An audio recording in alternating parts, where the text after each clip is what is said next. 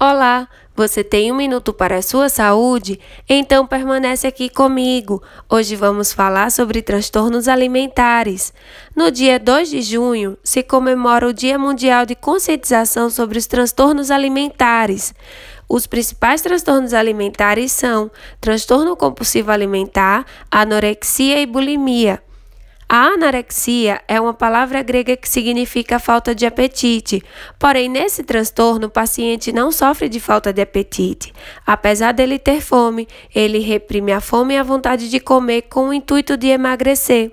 Nessa patologia, a pessoa tem um medo exagerado de ganhar peso. Já a bulimia nervosa significa fome de boi. Nessa doença, apesar do desejo de emagrecer, ocorre uma compulsão alimentar exagerada, podendo chegar a consumos calóricos elevados, seguidos de métodos purgativos, como, por exemplo, vômito, uso abusivo de laxantes ou exercício físico exagerado.